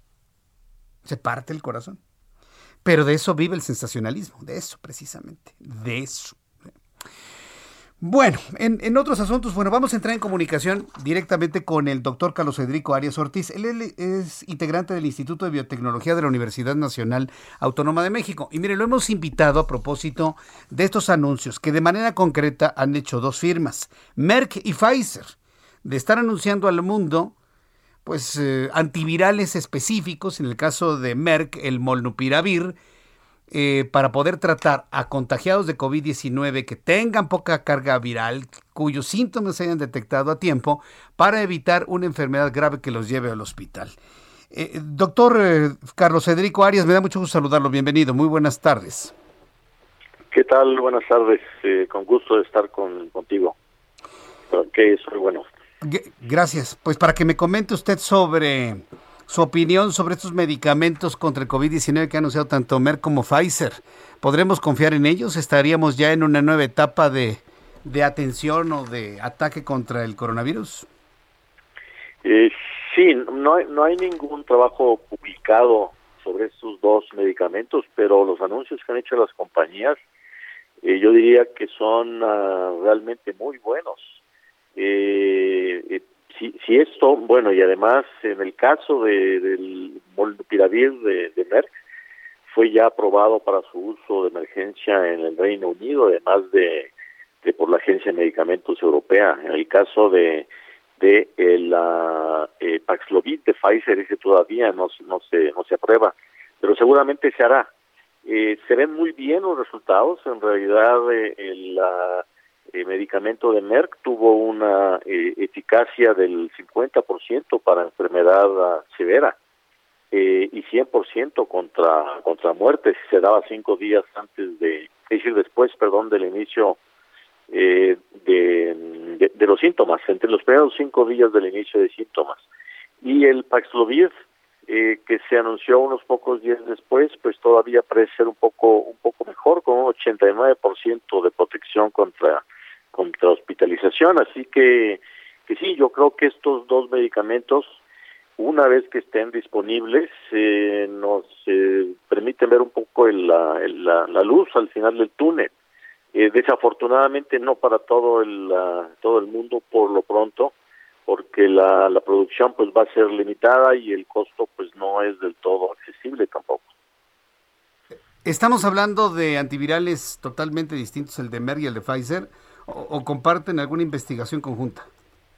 No, eh, son completamente diferentes. Hay, hay dos actividades eh, eh, fundamentales, digamos, esenciales para la replicación del virus. Uno es la maquinaria que le permite hacer copias al, al genoma, eh, la, la que hace como fotocopias, digamos, de la, del genoma original que entra el virus para hacer muchos más.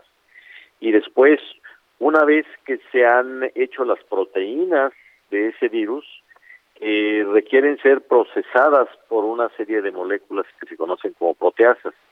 Entonces son dos niveles diferentes. En el caso de eh, la eh, molnupiravir, lo que está diseñado es para eh, afectar, hacer que la, la maquinaria esta de, de, replicación, de fotocopia del genoma, cometa muchos errores. Y en el caso del el segundo medicamento, el Paxlovid, lo que hace es eh, inhibir la función de estas eh, moléculas, estas enzimas uh, proteasas, que como decía son las que se encargan de hacer una serie de funciones eh, para que pueda funcionar, a final de cuentas pueda eh, también replicarse de manera correcta el genoma del virus. Digamos que estamos ante una nueva era de, de, antivirales, ¿no? Si tomamos en cuenta el funcionamiento de antivirales como el oseltamivir u otros más. Sí, que actúan sobre el que para que el virus no se enganche en la célula o no se permita que la célula reviente con la réplica de tantos virus. parece que son nuevos mecanismos, ¿no? Que seguramente ya estaban en estudios anteriores, eh, doctor Arias Ortiz. Sí, sí, no, seguro son, ah, bueno, estos blancos, tanto eh, las proteasas como las polimerasas, la polimerasa es eh, la, la, el el nombre, digamos, de la maquinaria esta que replica el genoma y, la, y las proteasas, eh, estas que cortan a las proteínas, nuevamente son dos eh, pasos eh, separados del ciclo de multiplicación del virus, pero que son comunes en muchos de los virus, en, en, todos los coronavirus, eh, en, uh, en HIV, en uh, hepatitis C. Entonces, estos dos blancos, tanto las proteasas como las polimerasas, han sido eh, tradicionalmente y especialmente eh, se les ha puesto atención para encontrar moléculas que puedan inhibir o hacer que, que, se equivoquen en sus en sus eh, procesos. Entonces esto, el oseltamivir es un uh, medicamento eh, que tiene un, un, un, un, mecanismo diferente a estos a estos dos pero sí son uh, pues moléculas que se han estado probando para diferentes virus. Eh, ya desde antes también para no solamente para HIV para para eh, ébola y una de las de las noticias eh, buenas diría yo eh, cuando menos a nivel de laboratorio se ha visto que estos dos nuevos medicamentos de Pfizer y Merck son eh, capaces de inhibir la replicación de, de los diferentes tipos de coronavirus, como el SARS original, que ya no existe, el, uh, el virus del, del medio ambiente, del medio oriente, perdón, eh, del síndrome respiratorio del medio oriente, el MERS, eh, así como de influenza, ébola. Entonces, eh, son moléculas que, que bueno, pues eh, seguramente próximamente las veremos también en estudios clínicos para ver si se pueden utilizar en esos casos. Pues bien, pues esperemos que esto funcione, que sea un tratamiento terapéutico eficiente para que, combinado con la vacuna, pues nos ayuden a, salir adelante rápidamente de todo este fenómeno de, pandemia. Pero sí le veo todavía algunas restricciones, ¿no? Que tiene que ser entre los primeros síntomas, que tiene que ser en condiciones de baja carga viral, que los síntomas tienen que ser leves para que de esta manera de un 50% de éxito para no irse al hospital. Como que todavía le falta, ¿no? Algo de desarrollo de este tipo de medicamentos, ¿no, doctor?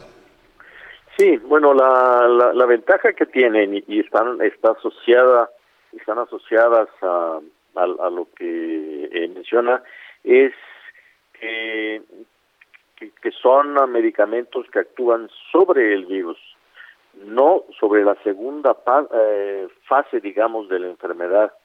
se sabe ahora ya con bastante detalle que a quien hay que atacar durante la primera semana de la enfermedad es al, al virus como tal para que no se replique. En la segunda semana de la, de la enfermedad están en términos generales, están ah, principalmente operando eh, sistemas o, una respuesta inflamatoria exacerbada en los pacientes, que es lo que agrava la enfermedad y, eventualmente produce la muerte. Entonces, por eso tienen que utilizarse eh, muy pronto para que realmente tengan efecto. Eh, si se dan después de cinco días de iniciados los síntomas o no lo dicen, eh, habrá que ver la publicación, seguramente tendrán también eh, cierta eficacia, aunque menor a los porcentajes que ellos anunciaron, pero digamos que el, que el tenerlo ciertamente es, una, es una gran ventaja. Ah, nuevamente, el, el, el costo que están proponiendo es del orden de 700 dólares.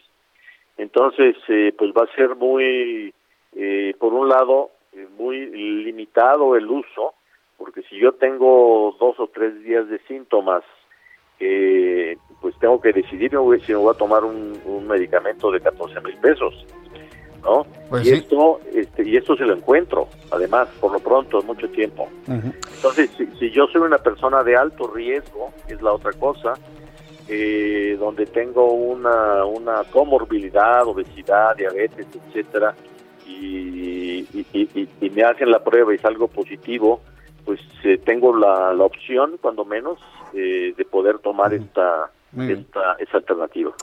Doctor Arias, le agradezco mucho que haya participado en nuestro programa del día de hoy. Le envío saludos y gracias por este tiempo.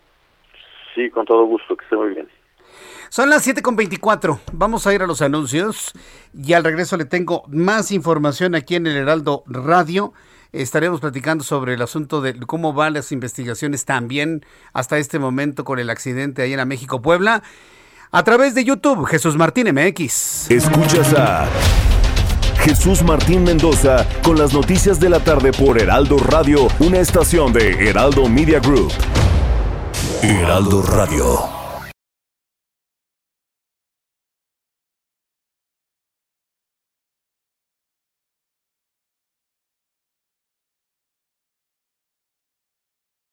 Heraldo Radio. La HCL se comparte, se ve y ahora también se escucha. Escucha las noticias de la tarde con Jesús Martín Mendoza. Regresamos.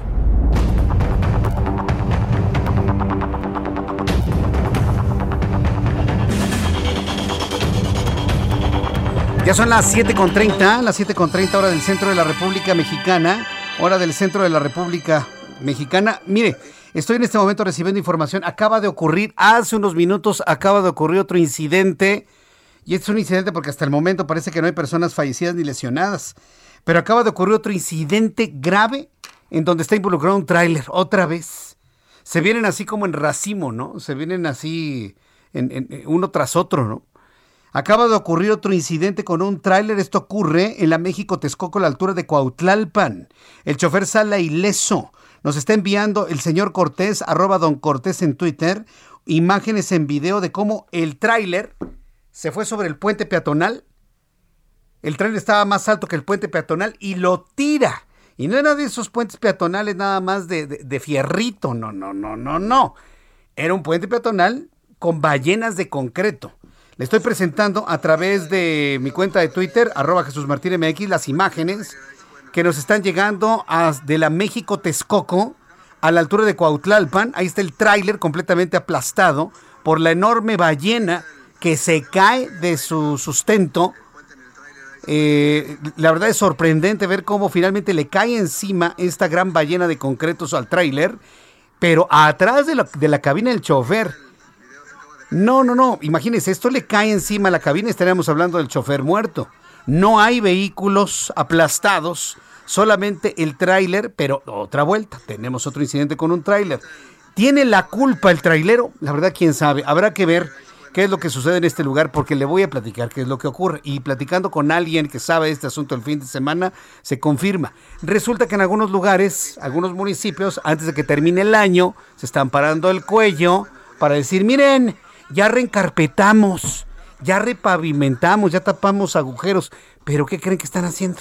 No levantan el pavimento, ponen una carpeta nueva de unos 20, 25 centímetros de espesor y son esos los 25 centímetros de espesor lo que ya no permite pasar a un tráiler abajo de un puente peatonal, en un paso a desnivel, en un gálibo.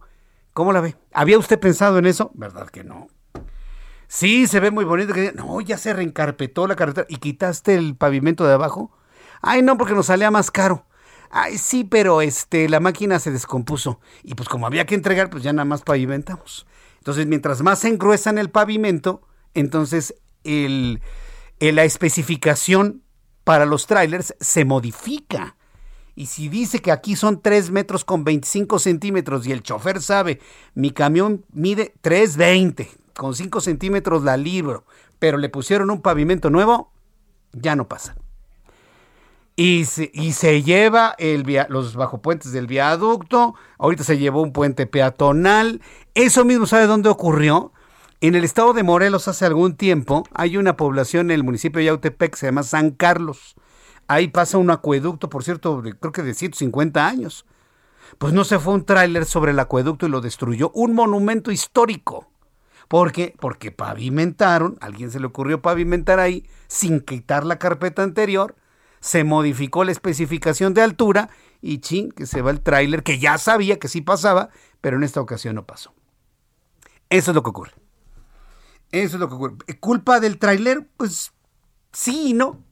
Yo creo que un tráiler tiene la obligación de bajar la velocidad cuando va a pasar por un bajo puente, un, un puente peatonal, bajar la velocidad y calcular si pasa o no pasa. O cuál es la prisa. Hacer más viajes. En fin, pues eso es lo que sucede. Y ahorita en Texcoco, estoy buscando a nuestros compañeros reporteros a ver si nos tienen más información de datos, si hay lesionados, si hay personas afectadas por la caída de este puente peatonal enorme sobre la México-Texcoco a la altura de Cuautlalpan. Ya son las 7.34, las 7.34 horas del centro de la República Mexicana. Mira, ¿ya viste, Ángel? ¿Ya, Ángel, ¿ya viste allá arriba? No, pues sí, luego, luego, ¿no? pues que nos contraten, ¿no? Pues para ya, este, de una vez. Bueno, ahí está lo, ocurrido con este puente peatonal que se cayó. Vamos a entrar en comunicación con Omar Hernández. Él es vocero de la Asociación de Padres de Familia con Niños Enfermos.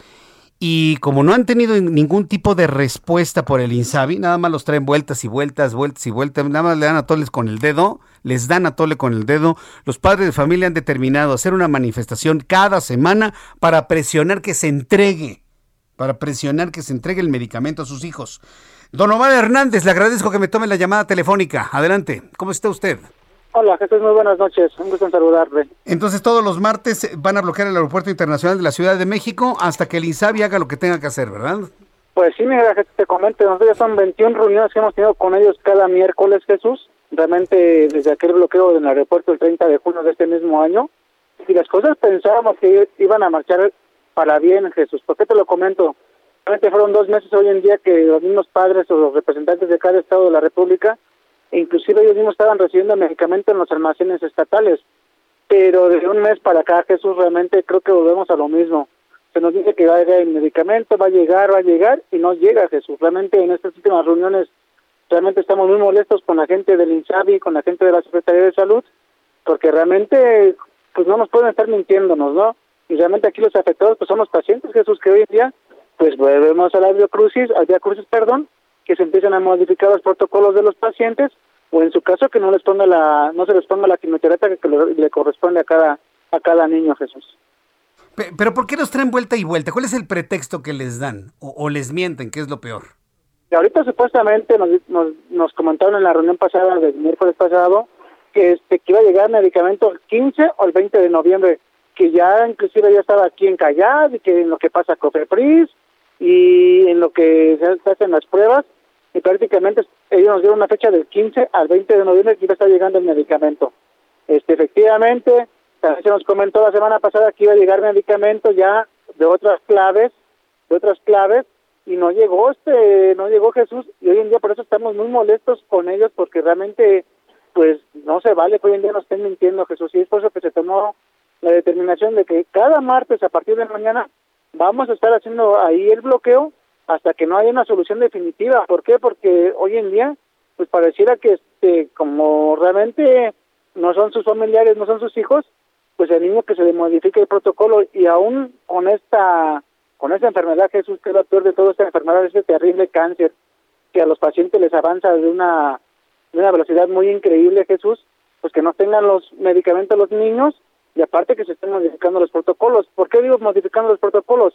porque si al niño le toca metrotexate ay pero como no hay metrotexate pues ponle citarabina ay pero no, no hay citarabina ponle esto hoy en día creo que también los mismos médicos ya los oncólogos hematólogos creo que también es el momento ya de alzar la voz porque pues a estos niños los estamos orillando a la muerte, Jesús, y ya no podemos continuar así viendo las cosas como están y quedarnos callados, Jesús. Realmente es imperdonable, es imperdonable. Hoy en día esté sucediendo esto con, pues, con todos los pacientes, niños, adolescentes, jóvenes, adultos, este Jesús. Es, algo, es imperdonable, pero vaya.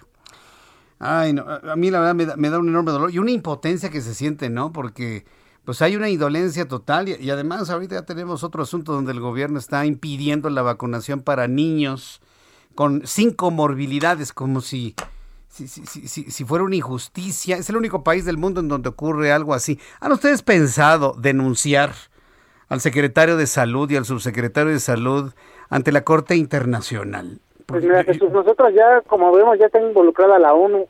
Vamos a ver qué va a suceder, Jesús, pero también realmente hoy en día pues creo que ellos tendrían que vivirlo, el que tengan un paciente en casa ellos para que vean cómo un, cómo tu hijo está postrado en la cama y que vean que hoy en día como padre llega una impotencia en la que dices, oye, pues es increíble que veas a tu hijo postrado en una cama o en una cama de un hospital y aparte que tu niño esté peleando con las con las consecuencias que es una quimioterapia que si ellos a lo mejor no saben o si saben no lo han vivido. Eh, ¿Por qué te digo esto, Jesús? Porque realmente todos los niños que le tocan quimioterapia, pues los niños a veces no pueden ni caminarse, pues, están postrados en una cama realmente. Entonces sí, vamos a tomar la determinación que si no vemos algún avance, Jesús, pues digo, entre todo el colectivo de los padres, y aún así invitamos a más estados de la República a que alcen la voz, realmente que les enseñemos como ellos quieren, ¿no? Que son las evidencias. Es por eso que hoy en día vamos a dar a conocer mañana una línea de, un número telefónico de WhatsApp para toda la República, para que a través de esa línea, Jesús, pues si todos los estados sepan y que ahí estén comunicándose. Hoy en día, yo le digo a los padres que no tengan miedo. Yo me encuentro hoy en día con papás o pacientes, es que señor Omar, si alzo la voz, yo creo que me quitan el pues el seguro social o me quitan el listo, me quitan el, el INSABI. Hoy en día yo los invito a que realmente pues tengan el valor y que lo que lo denuncien Jesús, no hay de otra. Si no, realmente ellos mismos están condenando a una muerte segura.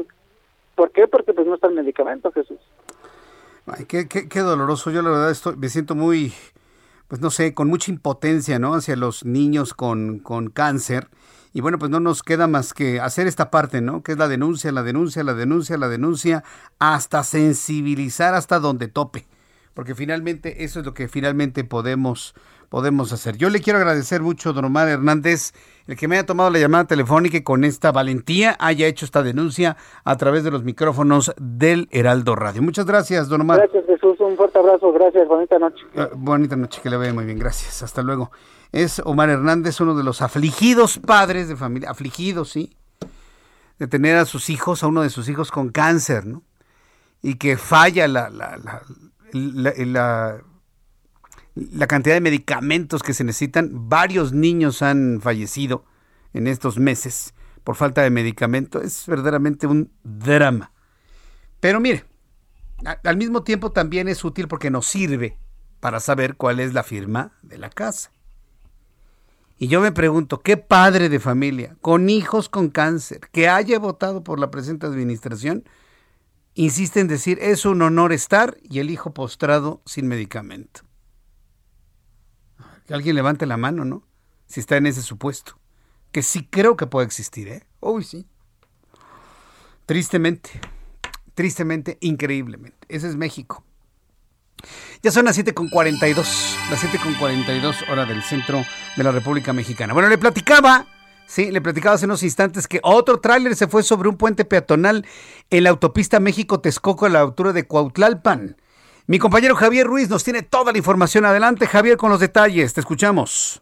Así es, Jesús Martín, y justamente en estos momentos pues tenemos cerrada la circulación de la carretera Los Reyes eh, Texcoco, como bien lo mencionas, llegando a la zona de Santiago Cuautlalpan. Para ser exactos, en la avenida Filiberto Gómez Jesús Martín, pues eh, cayó pues un, un, parte de un puente peatonal uh, en un vehículo y también en un tráiler. Únicamente lo que se sabe, Jesús Martín, que pues aparentemente eh, pegó la, la, caja de este tráiler con la base del puente y pues eh, prácticamente se derrumbó. Afortunadamente no hay personas eh, lesionadas. Esto como referencia está muy cerca, a casi dos kilómetros del circuito exterior mexiquense y también a un costado de Chicoloapan. Ya han llegado autoridades del gobierno del Estado de México, están acordonando pues prácticamente toda la zona, está cerrada la circulación debido pues a que pues se ve eh, impactante pues la imagen después de que cayera pues en la caja de este tráiler únicamente pues eh, quedó a casi metro y medio de pues caer en la lo que es la conocido como la cabeza del tráiler y pues afortunadamente no tomó pues eh, una vida más hay que recordar también que el sábado pasado, pues muy cerca de este punto, hubo un accidente también en la México Puebla, donde fallecieron eh, pues, 19 personas. En, este, en esta ocasión, afortunadamente no hay personas pues eh, ni heridas ni tampoco hayan fallecido. Sin embargo, pues ya serán los próximos minutos donde habrá peritajes. De momento, pues únicamente se seccionó, cayó esta parte de la mitad que va hacia la zona de Texcoco, la otra parte del puente todavía continúa pues de manera normal, sin embargo se tendrán que hacer peritajes y también pues algunos ingenieros tendrán que checar qué fue el motivo, si fue el golpe de la caja o únicamente pues se venció pues este puente peatonal que eh, pues desafortunadamente ya muchos de ellos se encuentran en malas condiciones en la carretera pues los Reyes Texcoco. De momento, Jesús Martín, es el reporte que tenemos. Vaya, pues eh, a mí lo que me sorprende es la estructura de este puente peatonal. Es una ballena de concreto gigantesca y pesadísima, Javier Ruiz.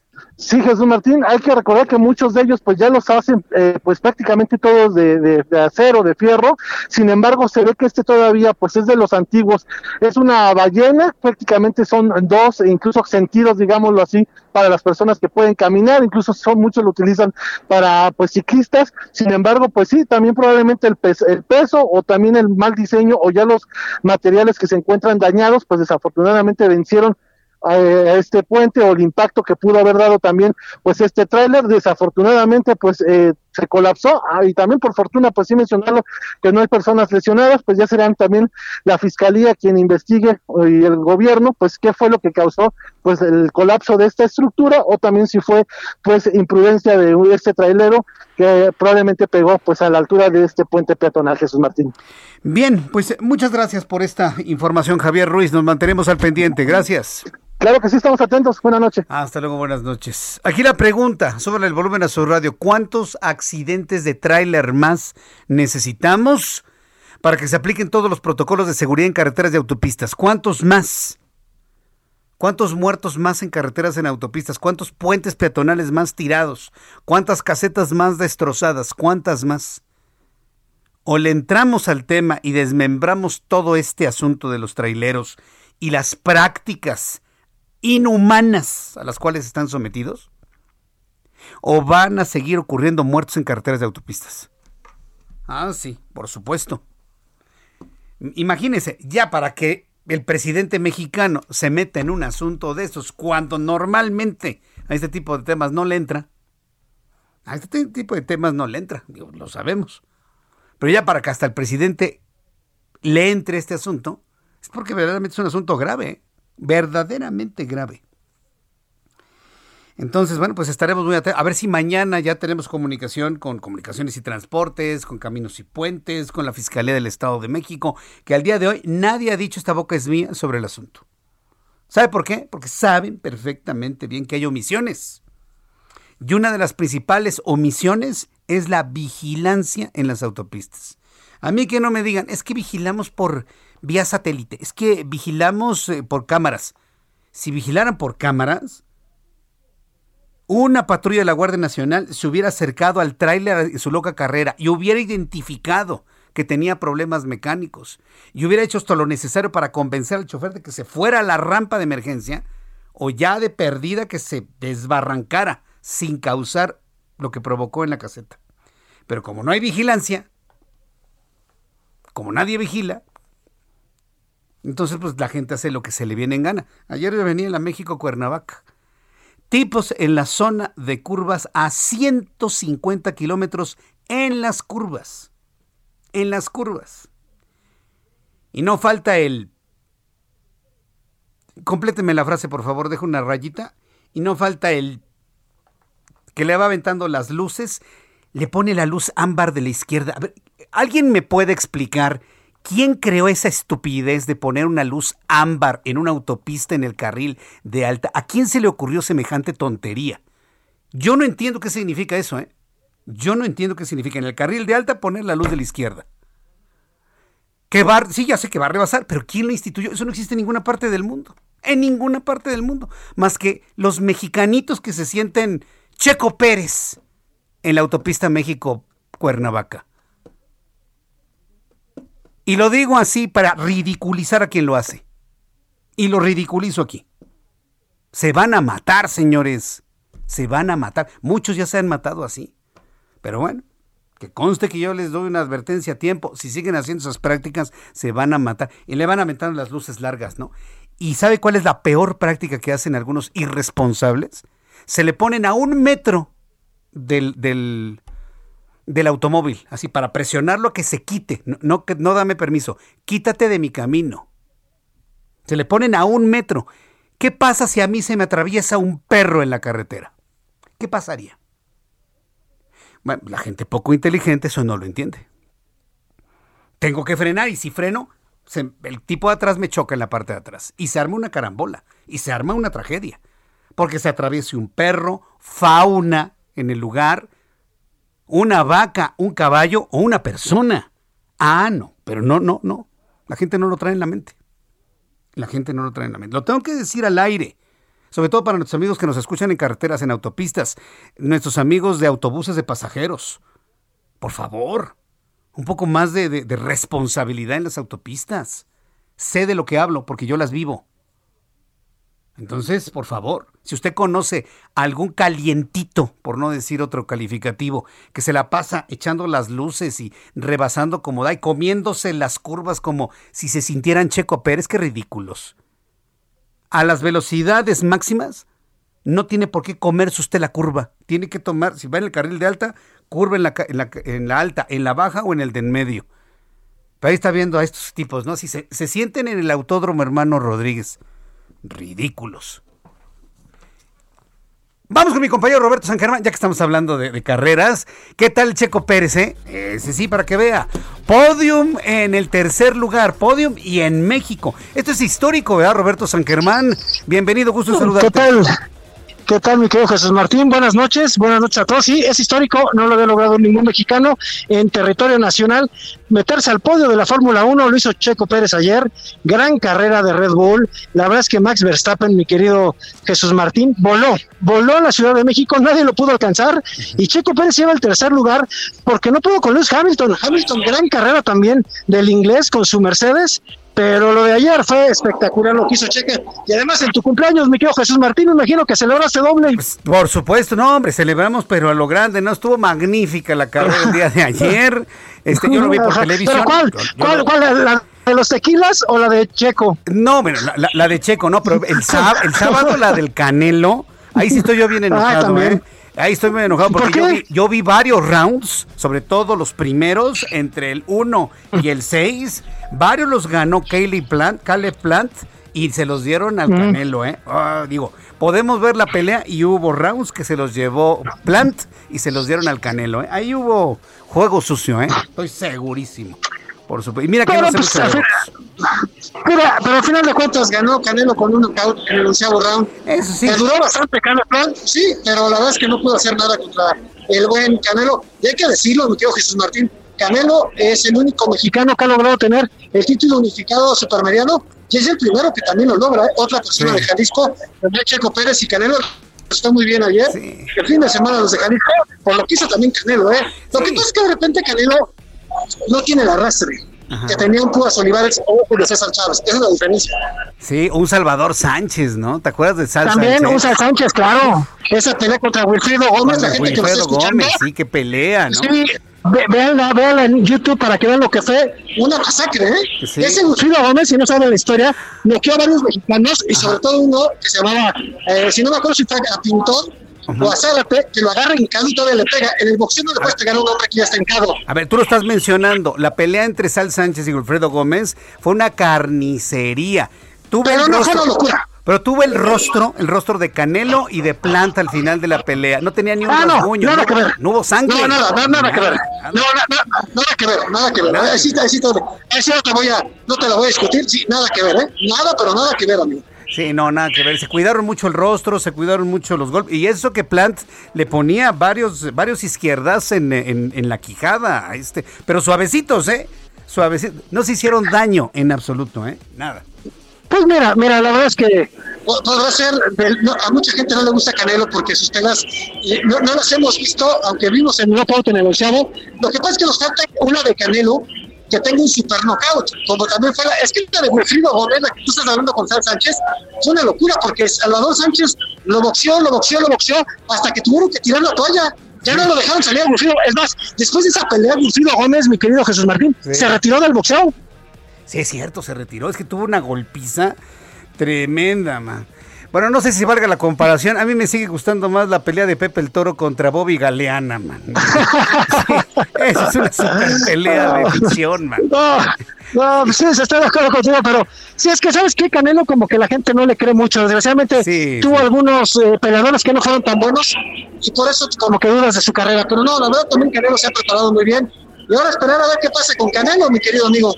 Pues sí, vamos a ver. ¿Qué, qué se llevó una bolsa qué? De 40 millones de dólares, No, ¿verdad? Nomás. 140, 140 millones Ah. dicen más o menos algunos. 140 millones de dólares. No, es lo que dicen, es lo que dicen, no sé, no sé, No ya sabemos que la gente empieza a especular, porque acuérdate que él gana 30 por la pelea, o sea, simplemente ya por boxear ganaba 30. 30. Pero también viene el pay-per-view, amigo. Ah, el El pay-per-view también. Pero puede ser 40, ¿eh? yo me iría más a 40, 50 millones de dólares. ¿Tú te subieras a darte unos, unas trompadas, amigo, por 50 millones de dólares? No, pues sí las aguanta, aguanto hasta 12 rounds si tú quieres. Bueno, ok. Oye, Roberto, nos escuchamos mañana para seguir platicando del deporte y este deporte motor maravilloso que nos dio ta- tanta Sí. alegría este fin de semana. ¿De acuerdo? Claro que sí, claro que sí, mi querido Jesús Martín, que pases eh, muy buena noche y te lo reitero, felicidades por tu cumpleaños. Muchas gracias, mi querido Roberto. Qué bueno que te acordaste. Gracias. Abrazo. Hasta mañana. Abrazo. Hasta mañana. Faltan unos cuantos, seg- 15 segundos para despedirme. Muchísimas gracias por su atención. Mañana a las 2 por el 10 en el Heraldo Televisión, 6 de la tarde, Heraldo Radio. Yo soy Jesús Martín Mendoza. Siempre es un enorme gusto el que me permite entrar en sus casas. Buenas noches, hasta mañana. Esto fue Las Noticias de la Tarde con Jesús Martín Mendoza. Heraldo Radio. La HCL se comparte, se ve y ahora también se escucha.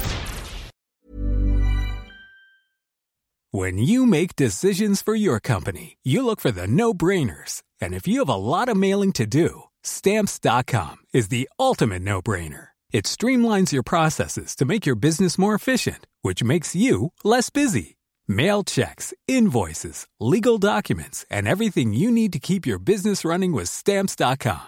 Seamlessly connect with every major marketplace and shopping cart. Schedule package pickups and see your cheapest and fastest shipping options from different carriers with rates up to 89% off USPS and UPS rates. And with the stamps.com mobile app, you can take care of mailing and shipping wherever you are. Make the same no-brainer decision as over 1 million other businesses with stamps.com. Sign up with code program for a 4-week trial plus free postage and a free digital scale. No long-term commitments or contracts. That's stamps.com. Code program.